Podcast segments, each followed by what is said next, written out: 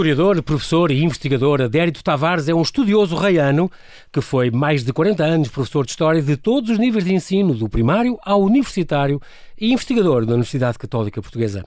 Coautor de manuais escolares, traz-nos o seu último livro Outra História, Outras Histórias, uma compilação de crónicas históricas e fidedignas do tempo que foge. Olá, professor Adérito Tavares, bem-aja por ter aceitado este meu convite. Bem-vindo ao Observador. Muito obrigado, João Paulo Sacadura. É um prazer estar aqui consigo. O professor nasceu. Igualmente. Eu tenho aqui um problema consigo, que é. Estas crónicas são realmente, eu fica aqui este convite, é uma, uma edição Bertrand, uh, com este livro, uh, Crónicas do Tempo que Foge, o título é Outra História, Outras Histórias, é um manancial de informações e de histórias historietas engraçadas e curiosas sobre a origem da língua, sobre personagens da nossa história, muito engraçado, mas uma personagem da, da, da história uh, que também me interessa hoje explorar com, com algum carinho e com tempo é, é o professor porque também tem uma história extraordinária. O professor nasceu na aldeia do Bispo, estamos a falar da, da Beira Baixa, estamos a falar da zona do Sabugal, Beira Baixa que cada vez mais eu acho que o, aquele turismo por aquelas terras, por Monsanto, por Penamacor, por Sortelha, uh, uh, Castelo Novo, todas aquelas terras são, são maravilhosas do ponto de vista turístico e que têm tanto ainda que descobrir e que, e que se promover, eu acho. Um, uma terra de raia, de capeias e de contrabando, a sua terra, é uma terra extraordinária. O professor era filho único de pais camponeses e um, ficou órfão de pai muito novinho, com 4 anos, por causa de uma negligência é médica. É verdade, é verdade, João Paulo. Isto por causa que o pai apanhou, tinha, teve uma apendicite e o médico não descobriu que era uma apendicite. Não, ele não, veio a Lisboa a convite uh, de uns amigos que eram de uma aldeia do Sabugal também. Uhum. Uh, Hospedou-se ali no que era então uma aldeia dos arredores da cidade de Lisboa. Curiosamente, mesmo em frente ao sítio onde é hoje a Católica, era a aldeia da Palma de Baixo. Exatamente, deu já a calçada da Palma de Baixo, Ora, bom. onde é a Católica. Exato. E aí uh, o meu pai uh, sentiu uma dor, mesmo o leigo sabe que uma dor sim, na barriga. Sim, sim, uh, do lado direito geralmente é uma apendicite. Exatamente. Mesmo na altura, nos anos 40, ainda havia muita gente que, sem ser especialista, sabia que se devia Acertaria, pôr exato gelo. e esse médico, Como entre é é com várias aspas, uh, mandou pôr sacos de água quente. O que é o, uh, o que é o contrário, contraproducente. Isso degenerou numa septicemia e meu pai morreu com 29 anos. Muito, muito E novo. eu tinha 4. E, claro, vivia lá na aldeia do Bispo. Acabou depois por ir uh, para o seminário, o, o, o Adérito foi, foi para o seminário, onde teve um ano. Um, há aqui uma história curiosa, quando tinha 9 anos e veio, veio passar o primeiro Natal a, a Lisboa. É verdade. E, e então, foi, durante 15 dias, foi uma, uma loucura dos sentidos. Viu? Foi ao Jardim Zoológico, foi ao, ao, ao, ao foi ao Jardim Zoológico, foi ver cacilheiros, aviões, auto, os autocarros verdes. Eu imagino a chegar à Lei do Bispo e a contar aos seus amigos. Foi ao é. Sporting, teve, viu o Matateu a jogar. É verdade, é verdade. É incrível. O, o, estádio antigo do Sporting, Alvalade, José Alvalade, uhum. o antigo, sim, é? sim, claro. Uh, foi inaugurado em 1952. E justamente em 53 ou 53 sim. eu vim cá. Uma grande novidade. Uh, era uma novidade. E as pessoas que me receberam, extraordinários amigos, a doutora Margarida Silva era reitora do Liceu Filipe de Lencastre, onde, depois, onde depois mais tarde eu lecionei. Ainda ela estava viva quando eu me tornei professor no Liceu Filipe de Lencastre, onde ela tinha sido reitora. O professor tinha, tinha é. alugado tinha o, aquelas bandas desenhadas do Cavaleiro Andante e do Mosquito, alugava a, amigos seus é, para eles lerem e ganhou-se um dinheirinho. Juntei um dinheirinho porque ninguém conhecia a banda desenhada naquelas aldeias da Raia Sabugolense. Como se calcula. Passou pela, pela Casa Pia, o, o, grande colégio de Pinamanique, até ao quinto ano do curso comercial, a escola mais antiga de Portugal, se tirar a Universidade de Coimbra, a escola exatamente, mais antiga, onde contactou com estes professores extraordinários. Eu eu, já falámos disso, estou-me a lembrar do mestre Américo, em, em questões de relojoaria, de eletrónica, optometria. Era um colégio muito à frente nestes cursos técnicos. É, desde muito Verdade cedo, seja dita. Desde muito cedo. Aliás, eu ensino. fiz uma tese sobre de licenciatura eh, sobre a Pinamanique. Uhum. Depois, mais tarde, publicámos, eu e um colega meu e amigo, eh, publicámos um livro eh, que intitulámos Pinamanique, um homem entre duas épocas, porque é realmente o homem do Sim. final do antigo regime e depois tornou-se uma das grandes figuras na transição do antigo para o novo regime. Em tempos de uh, invasões francesas, Exatamente. ele já não era vivo. Uh, mas chegaram a Portugal as ideias claro. trazidas não apenas pelas tropas francesas, como antes disso do ponto de vista foi ideológico, o, que fundou o liberalismo. A, polícia, e ele eliminou as ruas, o lixo, a, a, apanhar o lixo da cidade, recolher o lixo da cidade. Muitas, e muitas que as pessoas não conhecem, talvez.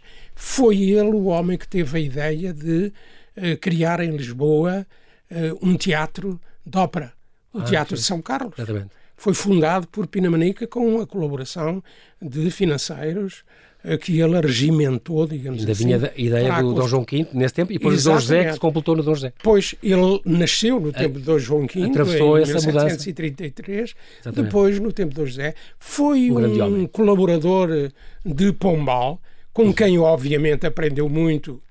Olha, quando Pombal morreu, eh, as pessoas diziam Pombal fez muito bem, muito mal. Mas mal por mal, antes Pombal.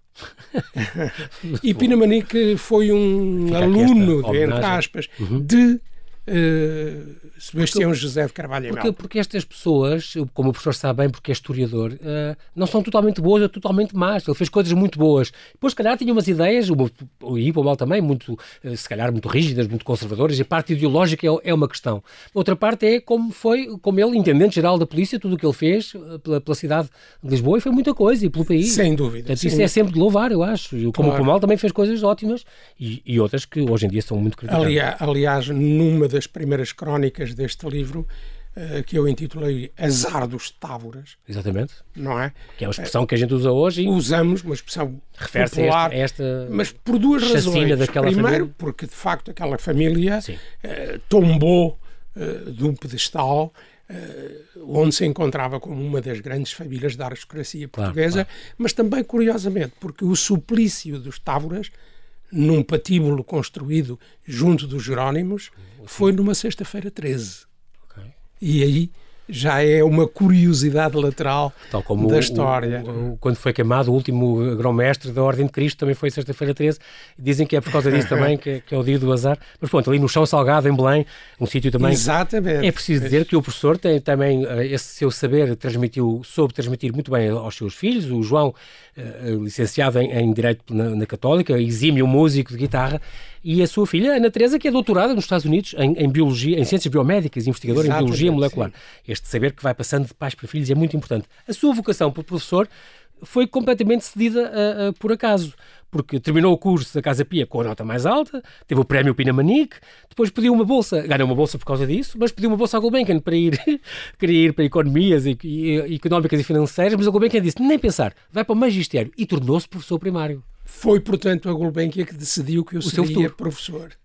E fui professor. Em boa hora. Em boa hora. Fui professor daquilo que então se chamava ensino primário e agora o primeiro ciclo do ensino básico. Mas acabou com 18 anos, quer dizer, quem é que o ia empregar com, com 18? 18 anos? Olhe, um homem notável, que era natural também da minha aldeia. Aldeia de Bispo. Eh, o doutor João Navais. João Navais tinha sido padre uhum.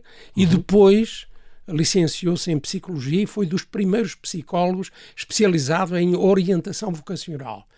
E fundador de um colégio que continua hoje a ser um dos colégios mais uh, prestigiados no nosso país, o Colégio Vasco, da Gama, em, em, Sintra, em, Melessas, em Melessas. Em Sintra. Claro e aí, é que eu comecei, comecei a minha vida de professor eh, Passaram pelas suas que mãos. Que então se chamava professor primário. Os filhos do Jorge Melo, do António Chapalimou, um irmão do Dom Duarte, eh, gente é muito verdade. famosa. Eh, o colégio era muito procurado, tinha prestígio, não é? Mas daí... depois o professor chegou a emigrar para a França, teve operário numa fábrica de, de, de cerâmica. cerâmica em Digoin muito perto de, de, Lyon, aí inventou cursos para dar, para ensinar francês a, a, outros operários e, portanto, ia sendo promovido, claro. Voltou para Portugal com 21 anos e então foi para a, faculdade, para a Universidade, Faculdade de Letras, Universidade de História, em, maio de, em 68, portanto, estamos, estamos nesses tempos, acabou depois o curso em 73.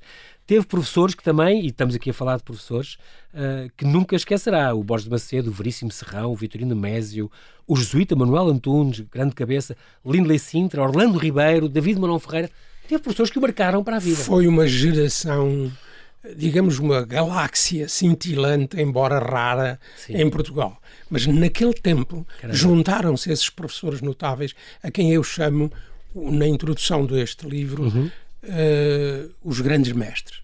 e tive, de facto, com o, o professor uh, uh, Vitorino Nemésio, uh, alguns dos ouvintes, talvez os mais velhos, se lembrem de um programa. Se bem me lembro, se bem me lembro, é dos primeiros programas de grande comunicador é. na RTP. Exatamente. É engraçado porque o, o professor deu, deu depois foi, foi colocado, quando, quando acabou a sua licenciatura, ainda continuou a dar aulas como professor primário, acabou depois por escolher uma escola difícil uh, uh, da Baixa da Banheira. Uh, Isso foi de propósito. Porque... Mas porque queria, onde aí pôde dar asas às suas ideias. por exemplo, era uma escola onde não havia um único vidro inteiro. Uh, Quando lá cheguei não tinha vidros. Inventou uma associação de pais e uma refeição ao meio da manhã e ao meio da tarde. É verdade. Teve muito cuidado com aquilo, tanto que houve um, um baixo assinado para não o deixar ir, outro para pôr em uma rua com o seu nome. Isso é uma grande honra para guardar esses momentos com, com João carinho. Paulo, sem a mínima dúvida, olha que há dois ou três anos, uh, pela minha colaboração do ponto de vista cultural com o meu Conselho Sabugal, eh, foi-me atribuída, passa em modéstia, uhum. foi-me atribuída a medalha de mérito cultural. E nessa altura pediram-me para, obviamente, falar ao microfone da sala do auditório municipal uhum. e eu disse: Esta é a segunda medalha que me é atribuída. A primeira, guardo-a muito bem em casa, é uma carta da avó de um menino que eu examinei num exame da quarta classe e que as minhas colegas não conseguiam porque ele estava amedrontado de tal modo. Estava bloqueado. Bloqueado. Não conseguiram que ele abrisse sequer a boca. O que é que o professor fez? Fui para junto dele, naquelas carteiras uhum. de dois uhum. lugares, com o buraquinho do tinteiro, etc. Sentei-me ao lado dele e disse: Bom, tu não abriste o livro, mas vou abri-lo eu. Abri-lhe o livro de leitura e calhou numa lição sobre o cuco. E eu perguntei-lhe: Olha, eh, tu alguma vez ouviste um cuco? Bom, pelo menos consegui que ele abanasse a cabeça e dissesse não. não. Então vais ouvir agora. E eu juntei as mãos em concha e por entre os dedos, João Paulo, posso fazer isso aqui? Claro que sim. Não, não consigo agora. um bocadinho, agora deu. Pronto, agora deu. Imitou um cuco e o menino desbloqueou por completo. abriu o sorriso. E abriu o sorriso e abriu-se o seu grande conhecimento. Na volta passou com distinção, quer Com ver? distinção. Ah, Mas, ó, ó, João Paulo, resta-me acrescentar que a tal medalha é a carta da avó do menino do Cuco, Engraçado. cheia de erros ortográficos, é verdade. Mas que lhe agradecia. Me agradecia ter tratado o seu neto com tanto Incrível. carinho. E é essa carta que eu guardo em casa como uma condecoração. Muito bem, passou depois pela. Isso é mesmo, é mesmo para lembrar para sempre. Um, passou depois pelo Colégio Militar, ensinou também na Academia de Música de Santa Cecília, onde andaram os seus filhos, um, onde teve 17 anos, e depois pelo Liceu Dona Filipa de Lencastre, ali é, no centro de Lisboa. Depois, entretanto, deu aulas na Católica, aqui no, no curso de jornalismo. Uh, por exemplo, apanhou o Ricardo Aruz Pereira, foi um dos seus alunos Sim, foi. E, e, e, curiosamente. Ensinou História Contemporânea e Cultura Portuguesa na, na Católica. Cultura Portuguesa e História Contemporânea, duas cadeiras de que gostei uhum. muito. Qual que diferença é que faz? Escreve os manuais uh, de história entre, e quando começou, quando se licenciou, ainda era 73. Faz uma grande diferença o, o ensino da história então e hoje? Muito uma diferença enorme. Acha que regredimos ou evoluímos? Não, ou... evoluímos. Olha, o Lucien Febvre dizia l'histoire fille de son temps. A história é filha, é filha do, seu, do seu tempo. E, de facto, em cada época escreveu-se a história que era possível e necessária. E a história dos anos 60 ou 70, aliás, eu escrevi um dia um artigo uh, para a revista da Associação de Professores de História uhum. sobre. Foi presidente?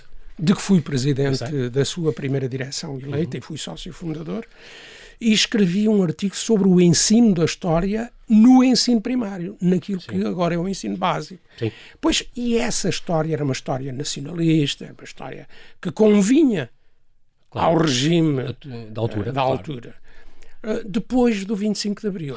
Dos tempos uh, do PREC? Nos tempos do PREC. Já queriam sanear o, Bom, o Infante, o Henrique. O Infante, o Dom Alves Pereira, o Condestável. etc. Não é? Mas os programas de história eh, dos anos 70, 75, uhum. 76, 77, uh, foram elaborados com muito uh, sentido do que era a história que se tinha ensinado já na faculdades, nas faculdades portuguesas nos anos 60. Porque uma coisa era o que se ensinava às crianças nas escolas básicas e secundárias, uhum. outra coisa era o que se ensinava na universidade, claro. com professores como aqueles que citámos Sim. há pouco. Não é? Grandes mestres. E uma das pessoas, autora de programas modernos, renovados, dos anos 70, uhum. foi a minha amiga, infelizmente, eh, já, já morta, já falecida, Maria Emília Diniz. E os três, eu, Maria Emília Diniz e o Arlindo Caldeira, eh, resolvemos nos anos 80 eh, constituir uma equipa para a elaboração de manuais escolares. História Mas, 7, História 8, História 9. História 9. Exato. Muitas escolas ainda continuam Sim, a utilizar exatamente. esses manuais. Não são os marcos. É verdade. E se não me fica mal, eh, mas eh, talvez eu possa dizer que entrei nas casas de milhares, centenas de milhares Certeza. de portugueses. Exatamente. Porque os manuais muitas vezes fazem parte da parca biblioteca familiar. É verdade. E eu cheguei a ter alunos na, quarta, na, na Católica, alunos de, do terceiro ano da universidade, da faculdade, que me diziam: Ah, eu quando quero sistematizar, reorganizar o meu conhecimento de história. Ainda vou aos, ainda vou aos manuais manual. do, nono ano e do oitavo ano de seus. Exato, particularmente o do nono ano de História Incrível. Contemporânea, iam ao manual de História 9 consolidar ou reorganizar o conhecimento. No meio da sua vida, que, que já percebemos e já vimos, ocupámos o tempo quase todo, uh, porque vale a pena. São muitas histórias curiosas, uh, interessantes e de luta e de, de descoberta e de, e de, inovação que também fez o, o, professor e que continua atual. Um, fomos contando coisas que já vêm neste livro, outra história, outra história. Falámos do Piramanique, falámos da Casa Pia, falámos de uma série de coisas. Há, há aqui outro pormenor curioso, e eu queria, tenho tempo para um ou dois, uh, esta questão de vaca e vacina, porque parece que o tema vacina, e estamos agora a precisar muito dela, é vem de vaca. Então, exato, exato. Olha, é, é curioso, é... já tenho reparado que a pronúncia nortenha em Portugal diz vacina. Exato. E já fui vacinado. Uh, Acha que ainda vem de vaca, é isso? Vaca? Dizer vaca? Penso que a pronúncia possa eventualmente ainda ter um resquício. Ter um resquício. Porque, na realidade, uh, o Edward Jenner, médico britânico uh, do final do século XVIII, que inventou por volta de 1790, quando era chamado à casa de camponeses onde tinha, havia um surto de varíola, eh, notou que em casa todos apanhavam eh, varíola, contagiavam-se uns uhum. aos outros, menos a pessoa que costumava ordenhar as vacas. Ok, então. Então isso significava que no ubre da vaca havia um tipo de varíola, ah. um tipo de varíola, varíola menos agressiva uhum. do que a varíola humana, e ele notou isso e estava no caminho correto. Do ponto de vista empírico, ele acertou na mousse. É que havia, uh, digamos, alguns uh, vestígios da varíola que passavam para, para a mão das. eram normalmente mulheres que ordenavam, ordenavam as, vacas. as vacas, passava, passavam esses vestígios do vírus uh, variólico para. E isso tornava-as imunes? E tornava-as imunes. Okay. E, portanto, o que é que ele resolve fazer? Insisto, empiricamente. Só Pasteur é que veio a descobrir claro, a verdadeira claro. uh, razão foi, foi científica, raiva, não é? E então? e então essas pessoas ficavam imunizadas. O que é que ele faz? Vai raspar no úbere da, da vaca, raspar as, uh, chamemos-lhe as não sei qual é a palavra apropriada, empolas. Uh, seriam talvez aqueles inch, pequenos inchaços Sim. que secavam e ah, ele raspava com esse pó, com esse pó fazia então esse líquido que injetava fazia um líquido com água destilada e injetava e para mostrar a confiança que tinha naquela solução inoculou-se ele próprio inoculou, não inoculou o seu filho ainda bebê Ok. E em contacto com pessoas com varíola, a criança nunca apanhou. Nunca apanhou. Incrível. E outras crianças. E, portanto, é, é, aí a invenção da primeira vacina, daí a daí, palavra... Vaca, vir de vaca, vaca vaccinia. Ah, muito engraçado. Há outro pormenor aqui que já agora uh, falamos, e é a última coisa que temos tempo, professor, esta questão de... Estava a pensar, também fala aqui do Padre António Vieira, neste seu livro, uh, isto, calhar, a propósito daquela estátua, quando foi vandalizada ali à frente de São Roque, dia 11 de junho de 2020, e que diz que é um erro, claro, porque era um homem, Padre António Vieira, imperador da nossa língua, era um, era um homem extraordinário. Como é que vê estas pessoas que às vezes têm estas ideias ou que mandam, clamam que se devia demolir o padrão dos descobrimentos, este desconhecimento da história e esta má atribuição da, dos valores desses monumentos, uh, uh, acha isso? Olha, é eu há bocado citei um, um, dos grandes historiadores da chamada Nova História, Novela Histoire, o Marc Bloch. Uh, vou citá-lo outra vez. Sim. Ele dizia: não compete à história julgar os homens do passado. Compete-lhes, sim, tentar compreendê-los banhados pela atmosfera mental do seu tempo. No contexto, portanto, é importante. No contexto. Uh, e o Padre António Vieira, para quem conhece o que foi este homem uh, do ponto de vista literário, do ponto de vista diplomático, Exatamente. do ponto de vista religioso, etc., ele chegou a estar preso pela Inquisição. Inquisição. Três anos, pelo menos. Os seus uh, sermões são o melhor que existe na prosa portuguesa e Uh, e é padre, defensor dos índios e dos, dos índios. Direitos, claro. E é verdade que, sendo um homem do seu tempo, uh, não defendeu a abolição da escravatura, uh, sobretudo do escravo africano, no Brasil, uhum. porque compreendia que, do ponto de vista económico, na altura, isso não seria possível. Mas o que, por o que ele se bateu foi, sim, pelo tratamento humano do escravo africano. Pela dignidade.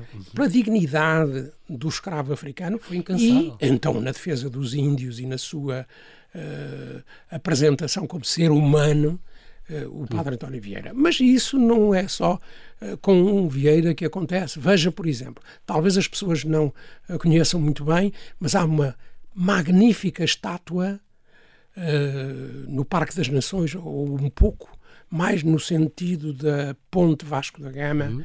uh, naquela zona próxima do Rio, naquele parque ajardinado. Uhum. Pé do Trancão. Ao pé do Trancão, uhum. exatamente aí, há uma estátua de uma rainha da Inglaterra, princesa portuguesa. Dona Catarina. Dona Catarina de Bragança. Casou com o rei Carlos II de Inglaterra. Uh, e foi, no seu tempo, que em Nova York foi dado o seu nome em sua homenagem a um bairro de Nova York, Exatamente. é o bairro de Queens. Queens. Uh, e, por isso, alguém se lembrou aqui há uns anos de colocar uma estátua, que foi uma estátua de bronze de grande dimensão, uh, no bairro de Queens. A comunidade afro-americana não permitiu que a estátua fosse lá colocada. E o original continua armazenada em Nova York. Fez-se uma cópia que está hoje no Parque das Nações. Provavelmente a ignorância dos indivíduos que conspurcaram a estátua do Padre António Vieira não fizeram nada à estátua da Rainha Catarina, Catarina de Bragança, porque ignoram. Aliás, quem fez isso é, sobretudo, graças à sua graças ou devido à sua ignorância conjugada com a sua estupidez. Fica aqui esta nota e este comentário uh, certeiro. Nós infelizmente não temos tempo para mais, mas quero lhe agradecer, professora Adélia Tavares, uh, bem pela sua disponibilidade em falar ao Observador. Oxalá continue as suas investigações e a mentoria nestas áreas de história sempre polémica e fascinante que nos faz perceber melhor quem somos e como somos. Bem-aja e muito obrigado. Muito obrigado também, João Paulo